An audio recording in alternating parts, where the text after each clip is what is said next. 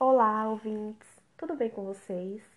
Muito prazer, meu nome é Gabriela Martins, é, sou estudante de Direito. Atualmente estou cursando o quinto semestre na Faculdade AGE, Senhor do Bonfim, Bahia.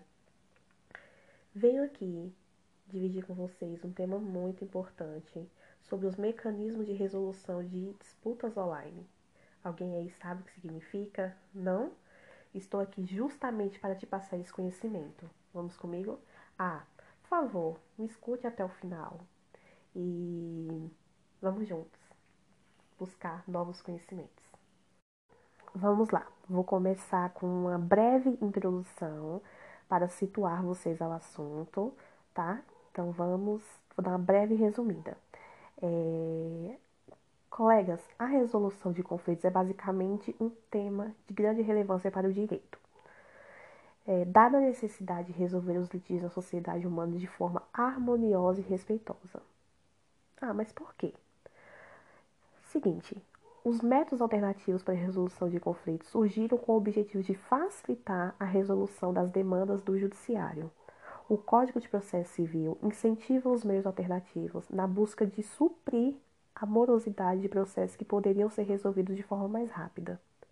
Nesse podcast, trataremos sobre os métodos alternativos de resolução de conflitos e, por consequência, trataremos de compreender os mecanismos de resolução de disputas online e sua importância no mundo digital contemporâneo.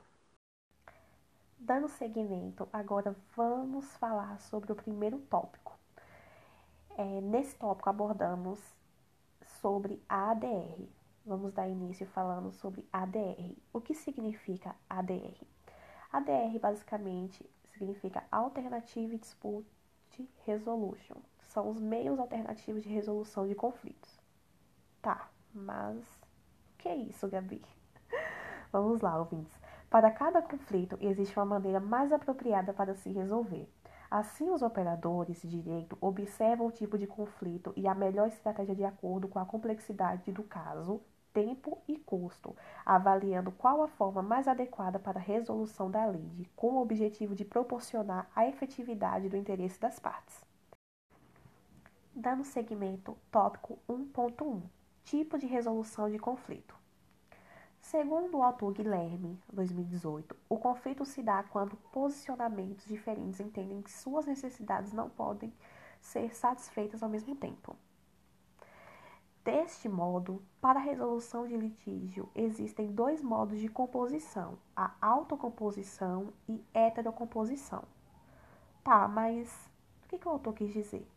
Na autocomposição, as próprias partes buscam a solução da controvérsia, sem auxílio de outro agente, como a negociação. Já na heterocomposição, existe a necessidade da intervenção de uma pessoa alheia, no caso a qual toma uma decisão, como nos casos da mediação, conciliação e arbitragem.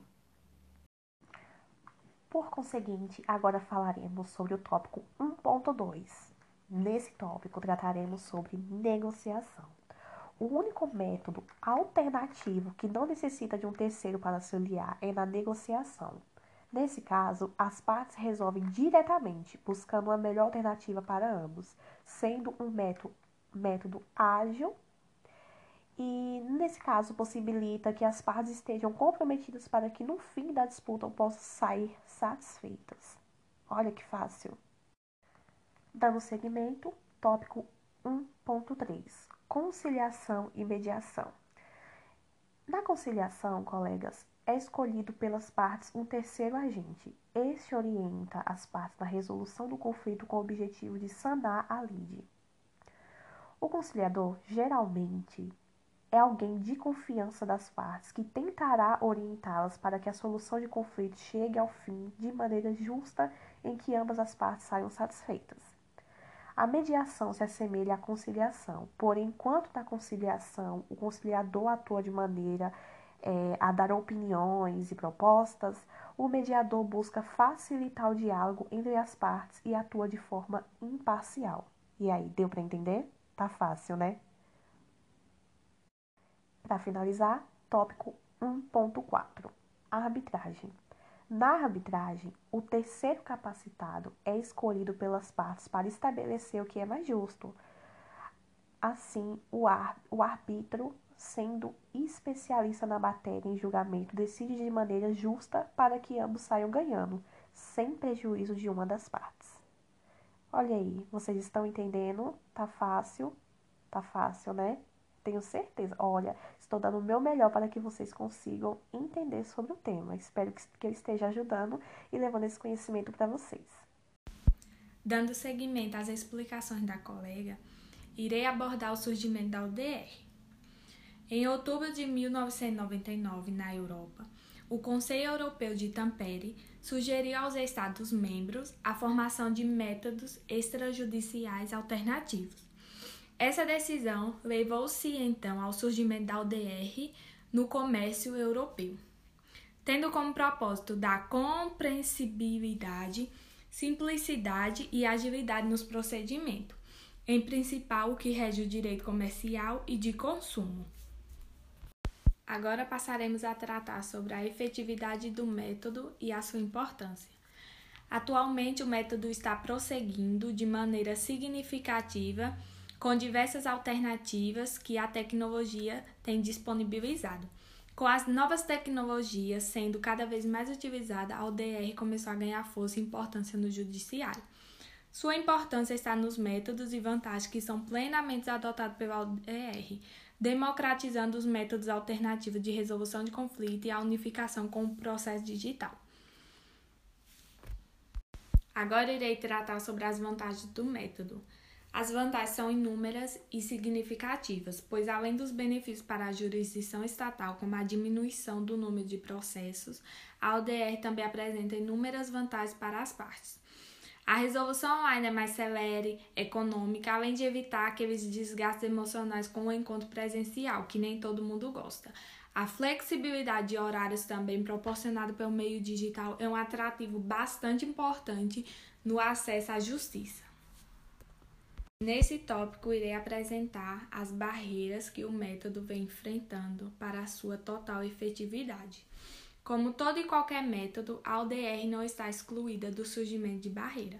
E uma delas são as questões relacionadas à exclusão digital de pessoas, seja pela falta de recurso financeiro ou pela falta de assessoramento técnico, de modo a impedir o respectivo acesso do cidadão à distribuição da justiça pelas plataformas virtuais de conciliação.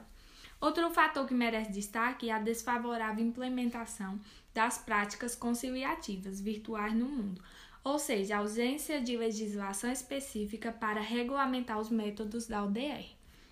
Uma vez que boa parte dos conflitos gerados no ambiente virtual envolve sujeitos de diferentes nacionalidades, etnias, culturas e etc.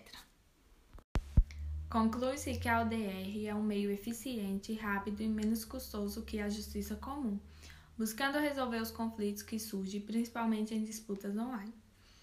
Além das inúmeras vantagens, a ODR também segue determinados princípios que asseguram sua eficácia. As disputas devem ser justas, transparentes, efetivas e confiáveis, aumentando assim a sua credibilidade na plataforma e na resolução dos conflitos. Portanto, as práticas ODR no Brasil têm potencial para além da mera composição evolutiva de um processo tradicional, em um contexto de tentativa de desafogar o judiciário pois além dos seus altos índices de conflito solucionado, a ODR veio para contribuir com a ADR tradicional. Nos dias atuais, o seu uso se faz presente não apenas na digitalização dos processos, mas também nas audiências, que têm se tornado cada vez mais tecnológicas.